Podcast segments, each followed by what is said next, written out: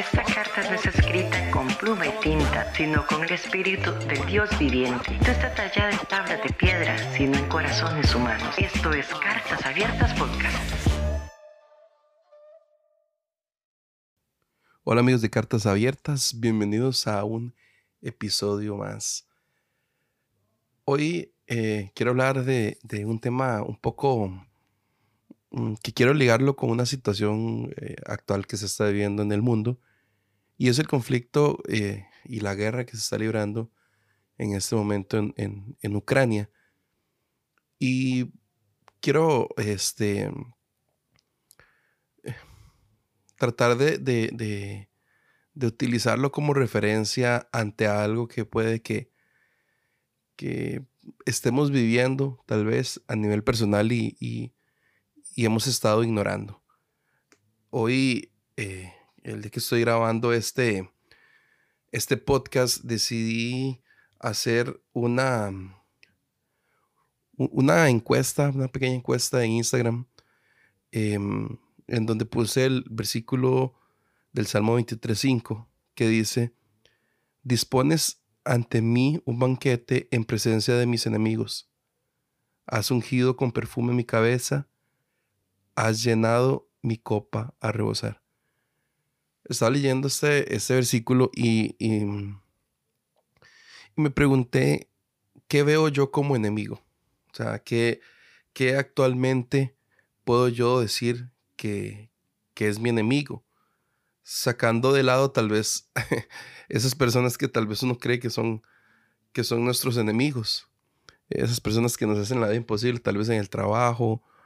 Eh, esa persona que nos hace la vida imposible cuando vamos al, médico o, a ese chofer de, autobús que, que, no tiene el, más mínimo servicio al cliente. Bueno, autobús o, metro. Eh, o, a esa persona que cuando llegas a un restaurante te atiende de una mala forma. No hablo de esos enemigos, sino hablo de, de eh, hice la, la aclaración ahí de que, de que enemigos no, sin, sin referirnos a, personas, ¿verdad? Entonces, em, hubieron eh, respuestas y agradezco a todos aquellos que de verdad que respondieron y las voy a ir leyendo. Entonces, eh, respondieron que un enemigo es la ansiedad, el miedo a morir, la falta de perdón, la inseguridad,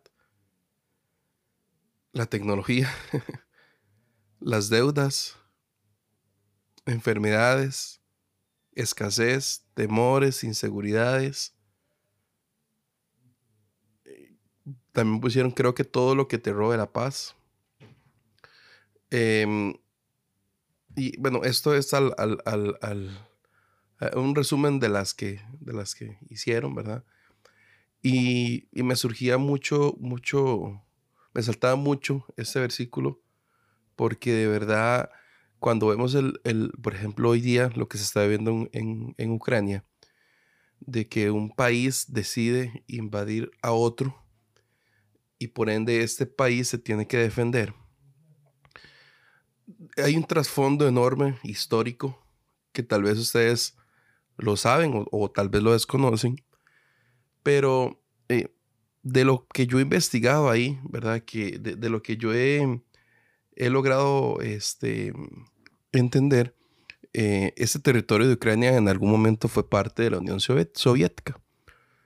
Eh, pasaron los años y vino todo un proceso de, libertad, por así decirlo, eh, después de la caída de la, de la Unión Soviética y todos estos países alrededor de Rusia se independizaron incluido Ucrania. Ucrania es eh, frontera, o sea, es colinda con Rusia. Al pasar de los años, todos estos países, muchos de estos países, em, empezaron a unirse más hacia la parte de, hacia más hacia la parte europea. Em, o sea, muchos de esos países decidieron eh, ser parte de la OTAN que la OTAN es, eh, es la organización del Tratado del Atlántico Norte, Entonces es una alianza entre países de Europa y Norteamérica. De Norteamérica están Estados Unidos y Canadá. Y de Europa, bueno, hay bastantes países. Albania, Alemania, Bélgica, Bulgaria, Croacia, Eslovenia, Eslovaquia, España, Estonia, Francia, Grecia, Hungría, Islandia, Italia, Letonia, Lituania, Luxemburgo, Macedonia del Norte, Montenegro, Noruega, eh, Países Bajos o Holanda, Polonia, Portugal, Portugal, el Reino Unido, República Checa, Rumanía y Turquía.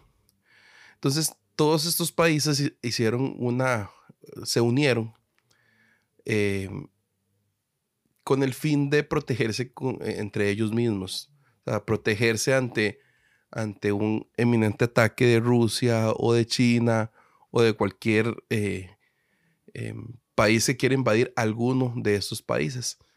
Entonces, eh, se supone que si alguno de estos países es invadido o es, o es atacado, todos estos países van a defender a este país porque para eso es la OTAN.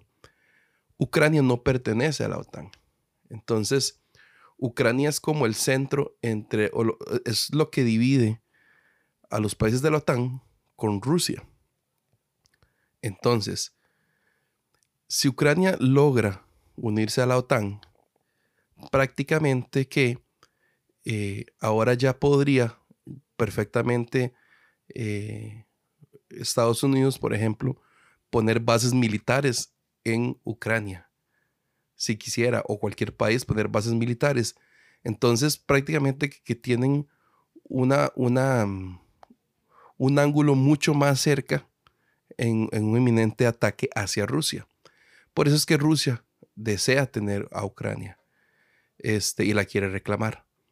Entonces, eh, viendo un poco de lo que ha pasado en esta guerra, lastimosamente al Ucrania no ser parte de la OTAN, los países de la OTAN han, querido defenderla, pero, pero como, como decimos aquí en Costa Rica, no se quieren comer la bronca, porque se armaría la, guerra contra Rusia.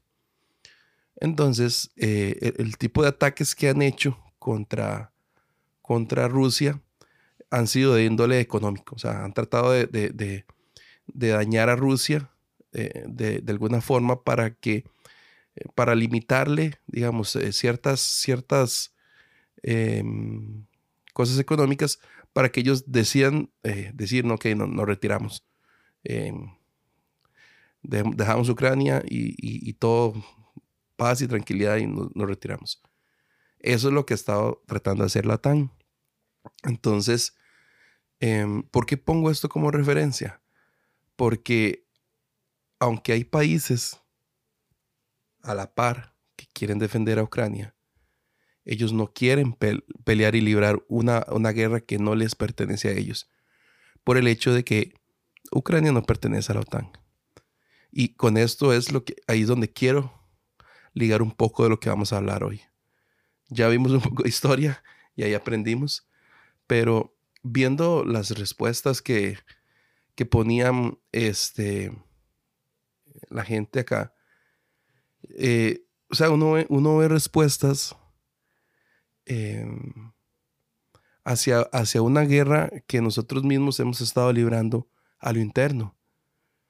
Tal vez con, con eso, con ansiedades, con, con, con miedo a la muerte, con falta de perdón, con inseguridades, con, deudas, eh, enfermedades, escasez, inseguridades. Entonces, hay una guerra y hay enemigos, como habla aquí el Salmo 23.5, hay enemigos reales que están eh, quizás desde, desde, desde dentro de nosotros y se está librando una guerra eh, en nuestra mente, en nuestro corazón, en nuestro espíritu, como quiera, como quiera llamarle. Em, o, una guerra que se está librando en nuestra familia, o una guerra que se está librando en la carne, eh, en la carne física, digamos, acaso de enfermedades. Entonces, em, son, son guerras que al final de cuentas eh, las estamos librando todos los días, todos los días. Y no le hemos dado tal vez la atención, o sí le hemos dado tal vez la atención que, que se requiere. Entonces, viendo este versículo, dice, dice que dispones ante mí un banquete en presencia de mis enemigos. Entonces, si nos imagináramos una mesa donde está Jesús y estamos nosotros sentados y en esa mesa está sentada la ansiedad y en esa mesa está sentado la falta de perdón, este, las inseguridades y todas estas, las deudas, todas están sentadas en la mesa. Dice este versículo que Dios prepara un banquete en presencia de ellos. O sea, Dios está, eh, Dios, lo, lo, que está diciendo este versículo es, vas a tener, vas a tener provisión en presencia de esos enemigos. O sea, yo soy suficiente para proveerte todo lo que necesites, eh, aunque ellos estén aquí presentes, aunque ellos estén día a día luchando contra ti, yo estoy aquí dispuesto a darte un banquete. Estoy dispuesto a darte un, un, un recurso. Estoy dispuesto a no dejarte solo o dejarte sola. Y esa es la batalla que estamos librando nosotros diariamente. Entonces, como, como, como vimos en el título, este, este, este episodio se llama Una guerra, una selva. Y un libro que yo estoy leyendo, que se llama Aligeré su equipaje de Max Lucado, tiene un, un, un, capítulo, capítulo número 7, que habla acerca de esto, que habla acerca de una, de una selva eh, que estamos viviendo. Y a continuación les voy a poner el, en audio el eh, capítulo para que lo podamos este, entender un poco de lo que vamos a hablar después de ello. Los dejo con el capítulo.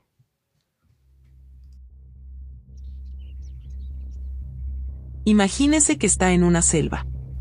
Una selva densa. Una selva oscura. Sus amigos lo convencieron de que era hora de dar el viaje de su vida, y allí está. Usted pagó el pasaje. Cruzó el océano. Contrató un guía y reunió un grupo. Se aventura a entrar donde nunca antes lo había hecho, en el frondoso y extraño mundo de la selva. ¿Suena interesante? Demos un paso más. Imagine que está en la selva, solo y perdido. Se detuvo a amarrarse una bota, y al levantar la vista no vio a nadie cerca. Decide ir a la derecha, no sabe si los demás fueron a la izquierda. O usted fue a la izquierda y ellos a la derecha. De todos modos, está solo. Y ha estado solo durante, bueno, no sabe por cuánto tiempo. Su reloj se quedó en su bolso que lleva colgado al hombro un buen muchacho de Nueva Jersey que se ofreció a cargarlo mientras usted se amarraba las botas. No era su intención que la llevase por mucho tiempo, sino solo mientras se ataba los cordones. Pero él siguió caminando. Y aquí está usted. Atascado en medio de quién sabe dónde. Usted tiene un problema. Primero, no fue hecho para este lugar. Que lo dejen en el centro de avenidas y edificios, y sabría encontrar el camino. Pero aquí, bajo este follaje tenebroso, aquí, donde los matorrales ocultan todo sendero y huella, usted se halla fuera de su elemento. Usted no fue hecho para esta selva. Lo peor es que no está equipado. No tiene machete. No tiene cuchillo. No lleva fósforos. Ni linterna. No tiene comida. No está equipado, y ahora está atrapado y no tiene la menor idea de cómo salir de allí. ¿Le parece divertido? A mí tampoco. Antes de seguir adelante, detengámonos y preguntemos cómo se sentiría. Dadas las circunstancias, ¿qué emociones aflorarían? ¿Con qué pensamientos tendría que luchar? ¿Temor? Evidentemente. ¿Ansiedad? Por decirlo menos. ¿Ira? Razones tiene, seguramente le gustaría poner las manos encima de quienes lo convencieron que emprendiera el viaje. Pero por sobre todo, qué de desesperanza. Ni idea de a dónde volverse. Ni un pálpito en cuanto a lo que hay que hacer. ¿Quién lo podría culpar por sentarse en un tronco? Pero es mejor ver primero si hay víboras, cubrirse el rostro con las dos manos, y pensar, nunca más saldré de aquí. No tiene orientación, equipo ni esperanza. ¿Puede congelar esa emoción por un momento? ¿Puede sentir, solo por un segundo, que se siente al estar fuera de su elemento? ¿Sin soluciones? ¿Sin ideas ni energías? ¿Puede imaginar solo por un instante que se siente al estar sin esperanzas? Si puede, puede identificarse con muchas personas en este mundo. Para muchas personas, la vida es, bueno, es una selva. No una selva de árboles y animales. Si fuera así, la cosa sería sencilla. Ojalá nuestras selvas se pudieran cortar con machetes o se pudiera atrapar a nuestros adversarios en una jaula.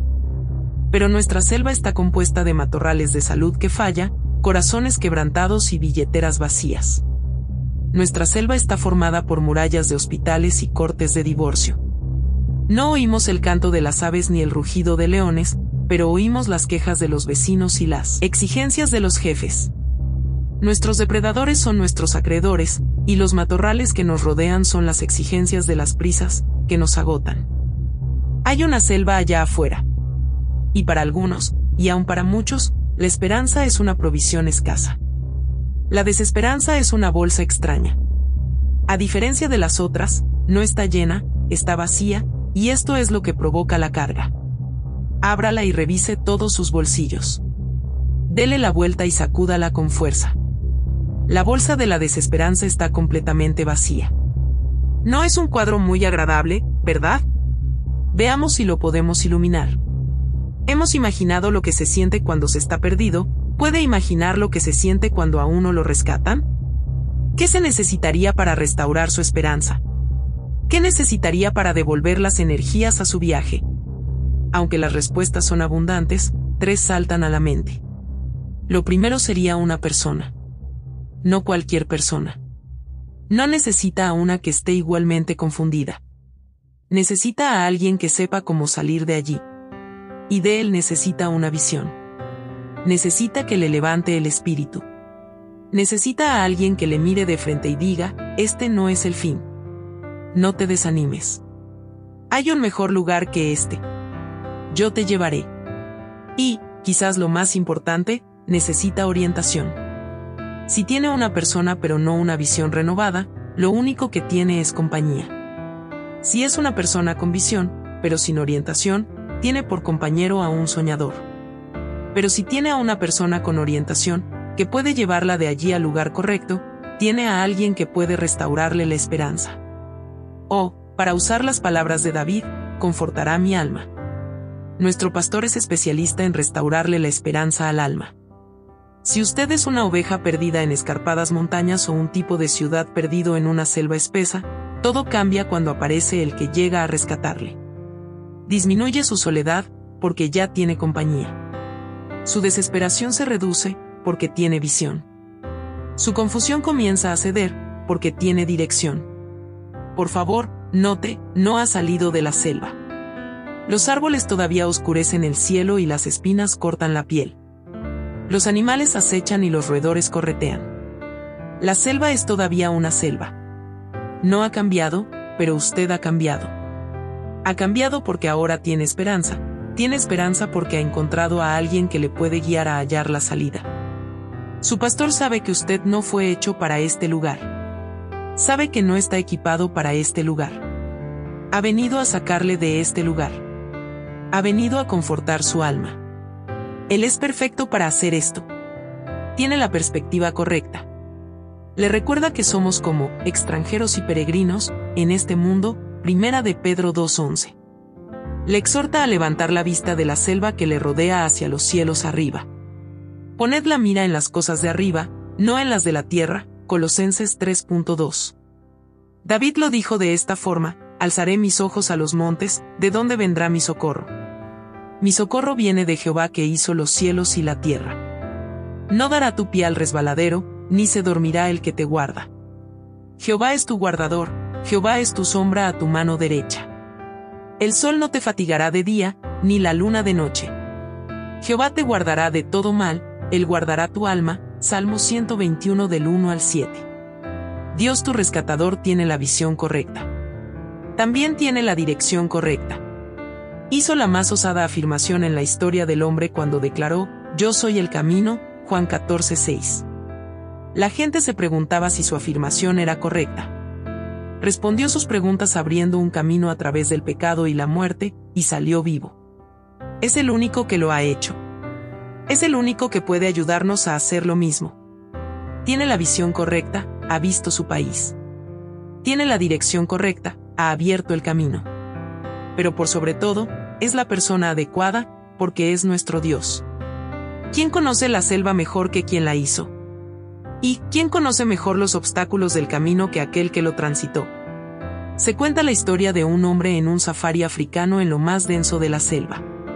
El guía que iba delante tenía un machete y se abría paso por entre las inmensas plantas y matorrales. El viajero, cansado y acalorado, preguntó molesto. ¿Dónde estamos? ¿Sabe hacia dónde me lleva? ¿Dónde está el sendero? El experimentado guía se detuvo, miró al hombre y respondió, Yo soy el sendero. Nosotros hacemos las mismas preguntas, ¿no cree? Preguntamos a Dios, ¿a dónde me llevas? ¿Dónde está el camino? Y Él, como el guía, no nos dice. Sí, quizás nos dé una o dos pistas, pero eso es todo. Si lo hiciera, ¿entenderíamos? ¿Comprenderíamos dónde estamos? No, como el viajero, no conocemos esta selva. Por eso en lugar de darnos una respuesta, Jesús nos da algo mucho mayor. Se da a sí mismo. ¿Hace desaparecer la selva?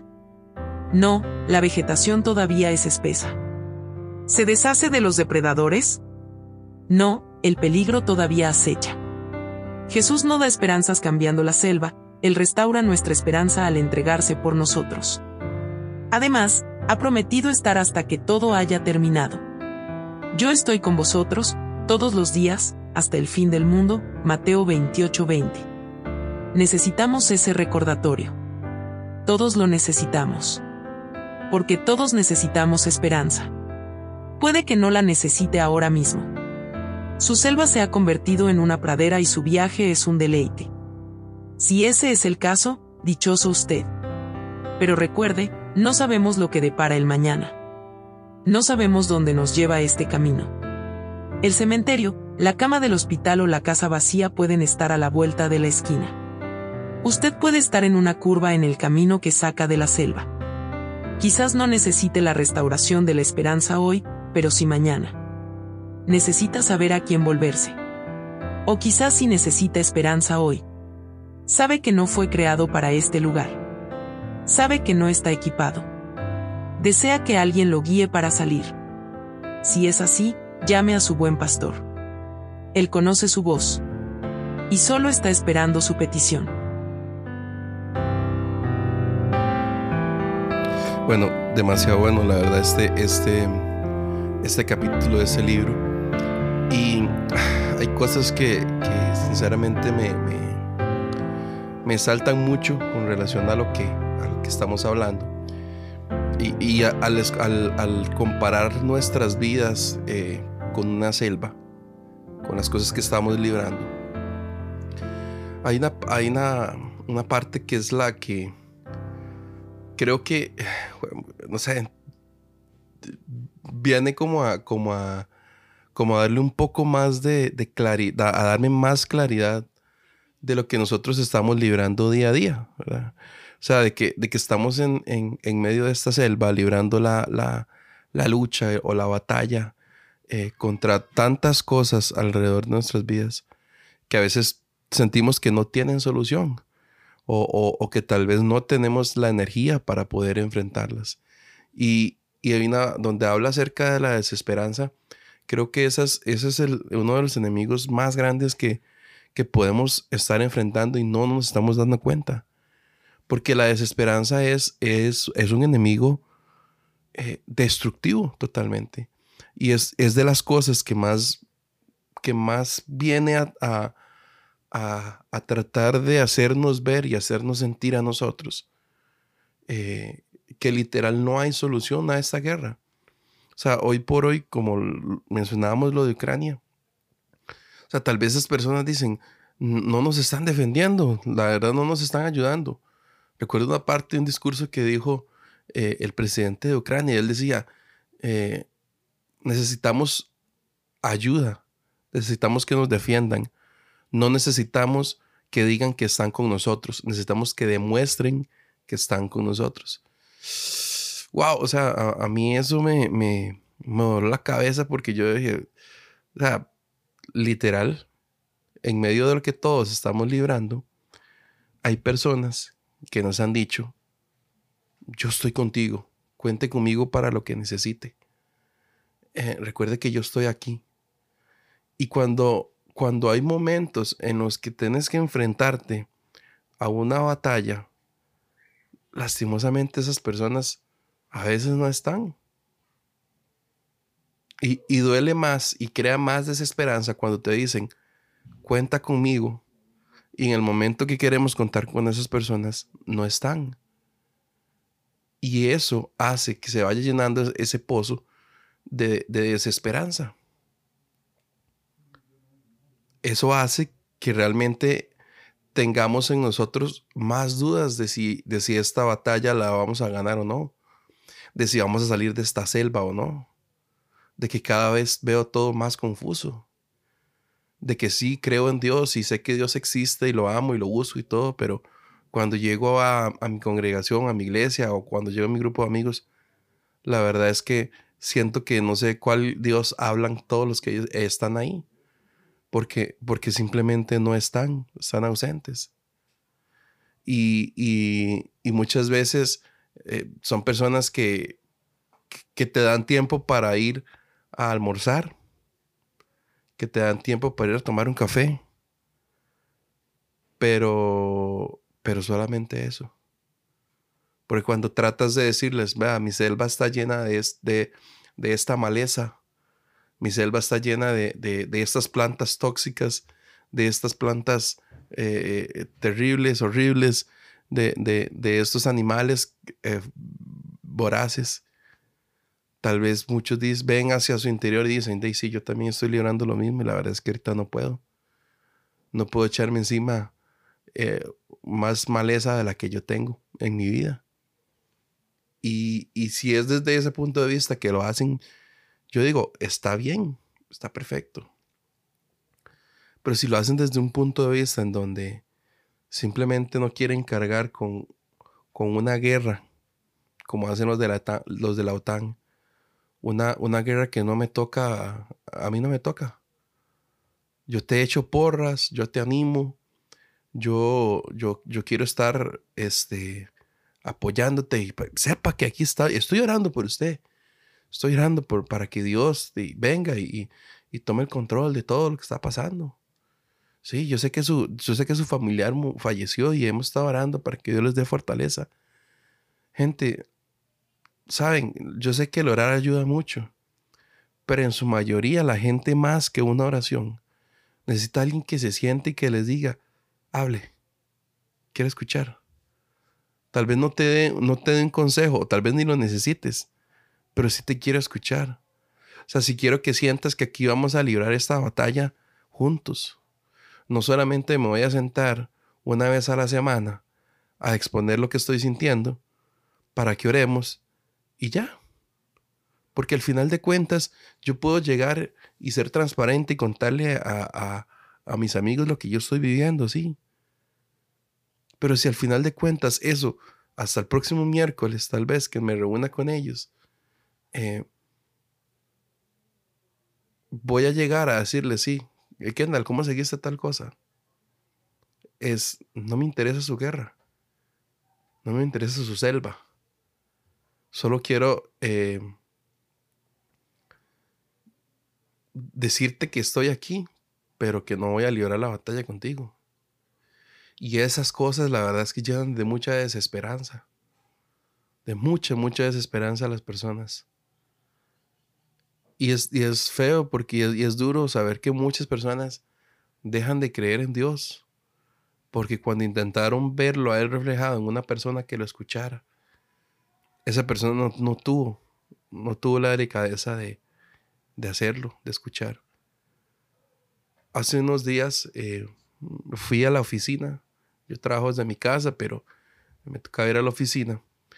Y, resulta que me topé a, una persona que yo aprecio mucho. O sea, trabajamos juntos y yo la aprecio mucho.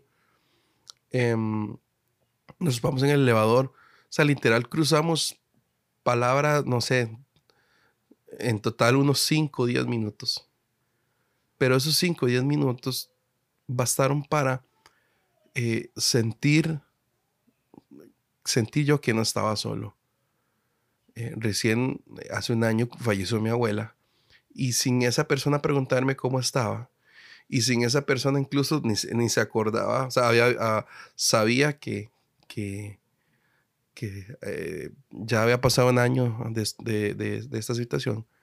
Y ella no tuvo ni siquiera que decirme, hey, ¿cómo se siente? ¿Cómo ha sentido? No. Simplemente se interesó en ese momento en, en, querer compartir en ese rato en, el elevador, otro rato tal vez compartiendo un café. Así, o sea, por eso le digo, en, en, total pudieron haber sido unos 15 o 20 minutos. Pero esos 15 o 20 minutos, en medio de ese día que estaba pasando, eh, de tristeza y de desesperanza por la pérdida de mi abuela, eh, pude encontrar un pequeño refugio en esa persona. Y yo tuve toda la, la, la, la voluntad de expresarle a ella, mira, gracias por esto, esto y esto.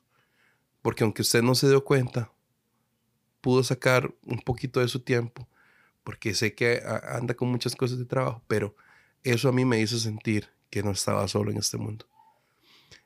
Y a veces, por eso les digo, no, no es que simplemente la gente, tienes que dedicarle tres horas todos los domingos o todos los martes. No. Si se pudiera hacer, genial. Y así entre, entre, entre amigos se, se ayudan a cortar la maleza. Pero a veces ni siquiera eso es lo que se necesita. A veces lo que se necesita es simplemente ser empático con esa otra persona. Sea que la esté pasando bien, sea que la esté pasando mal. Pero la empatía puede ayudar a que una persona sepa que es la batalla que está librando no la está librando solo o la está librando sola. Entonces, entonces, esta, esta parte donde menciona, donde dice, aunque las respuestas son abundantes, tres saltan a la mente. Y dice, lo primero sería una persona para salir de la selva. Dice, no cualquier persona. No necesita a una que esté igualmente confundida. Necesita a alguien que sepa cómo salir de allí. Y creo que ahí entra el, el, que podamos eh, buscar consejería o buscar eh, terapia o buscar un pastor o un amigo, un líder, una persona que te pueda ayudar a salir de tal vez de la confusión que estás viviendo en ese momento. Porque dice que de él necesita una visión. Necesita que le levante el espíritu. Necesita a alguien que le mire de frente y le diga, este no es el fin. No te desanimes. Hay un mejor lugar que este. Yo te llevaré. Ah, qué difícil realmente es hoy decirle a una persona, yo te llevaré. Yo me comprometo a, estar con vos. Yo me, yo me comprometo a, a sacarte de, ese lugar. No sé cuánto tiempo vas a durar, pero, pero aquí voy a estar. Y dice, y quizás lo más importante, necesita orientación. Si tiene una persona, pero no una visión renovada, lo único que tiene es compañía. Y si una persona con visión, perdón, y si es una persona con visión, pero sin orientación, tiene un compañero, tiene por, compañero a un soñador. Pero si tiene una persona con orientación, puede llevarla de allí al lugar correcto. Tiene a alguien que pueda restaurarle la esperanza. Voy a decir algo que, que puede ser respuesta para alguien. Pero es necesario hoy en día evaluar las personas que están a mi alrededor. Evaluar qué tanto yo les estoy ayudando a ellas para salir de, de las situaciones que puedan estar viviendo. O qué tanto me están ayudando de ellas a mí. Porque puede que estés rodeado, estés en una selva, donde las personas simplemente te están utilizando para, para, para que seas esa persona que te llene el espíritu, que les llene el espíritu y que les diga, no te desanimes. Pero tal vez usted también sí necesita una persona así en su vida. Y pareciera que, si pareciera que no está esa persona, entonces creo que es tiempo de que, de que busque en ellos eso, busque apoyo, busque, busque expresamente decirles, mira, necesito, estoy pasando por esto y, quisiera eh, contar con, contigo, no sé qué pienso, tener esa conversación incómoda tal vez. Pero si tal vez ves que esa persona no reacciona y no le interesa librar esa batalla con vos, entonces puede que sea tiempo de que esas personas les dediques menos tiempo. Y tal vez otras personas que sí lo han, lo han estado haciendo, tomen ese lugar y les des una prioridad que, que sí se merezcan. Y no es volverse el ojo por ojo, diente por diente. El si tú me das, yo te doy. No pero también de, cierto modo hay que ser un poquito egoístas con, la, con lo que estamos viviendo. Y, nosotros mismos tenemos que ser los interesados en querer ganar esta batalla. O sea, en, querer, en querer salir de esta, de esta selva, de esta jungla, de esta situación. Si nosotros mismos no lo hacemos, ¿quién lo va a hacer por nosotros? Y evidentemente Dios es la fuente y el motor número uno para que, para que tu espíritu esté lleno. Y eres el, el buen pastor y Él conoce su voz y Él sabe las, las, peticiones que usted va a, decir antes de que salgan de su boca. Y Él está ahí. Pero así como está Dios de una forma intangible, por así decirlo, no presencial, también necesitas personas precisamente para que te escuchen y para hablar.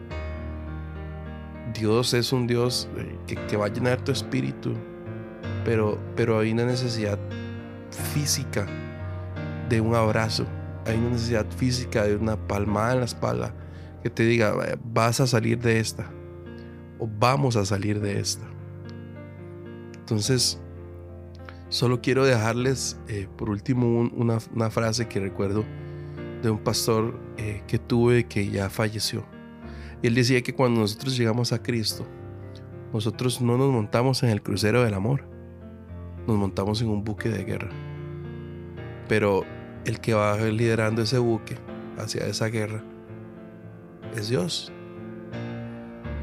Y muchas veces pensamos que, nos, subimos al crucero del amor, que es todo lindo, todo. Y sí, o sea, Dios se disfruta, se siente uno muy bonito, todo pero también hay una guerra espiritual que se está librando que muchas veces las, la hemos ignorado.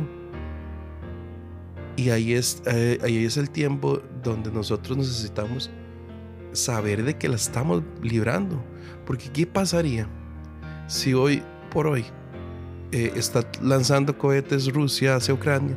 Lanzando y lanzando. Y, y los ucranianos, eh, como si no fuera con ellos. Ellos no, no, no, no, no sé, no, no yo escucho por allá que suena. Este, yo escucho por allá que, que, caen bombas, pero no, creo que sea, que sea aquí. Debe ser en el país vecino. Los invaden, los conquistan y no se dan cuenta.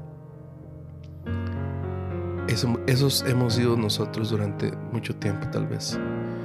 Han estado librándose en batallas en nuestras vidas, en nuestros corazones, en nuestros espíritus, en nuestras mentes y no le hemos prestado la atención que se requiere y no hemos buscado las herramientas para poder empezar a defendernos y a batallar y a buscar ganar esa batalla o ir a salir de esa selva en la que podamos estar metidos.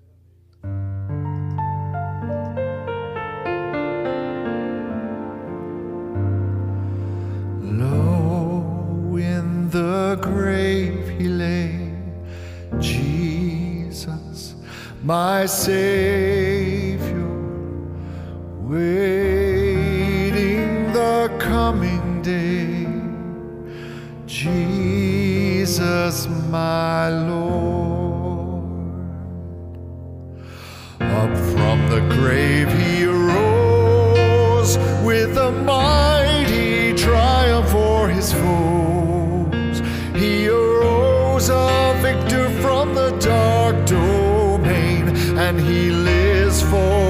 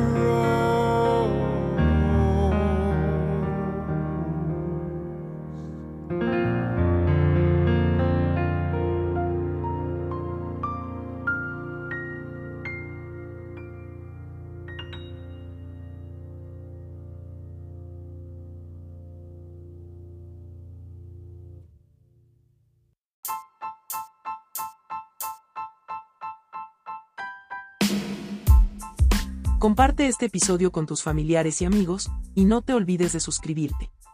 Síguenos en nuestras redes sociales como Cartas Abiertas Podcast. Hasta la próxima.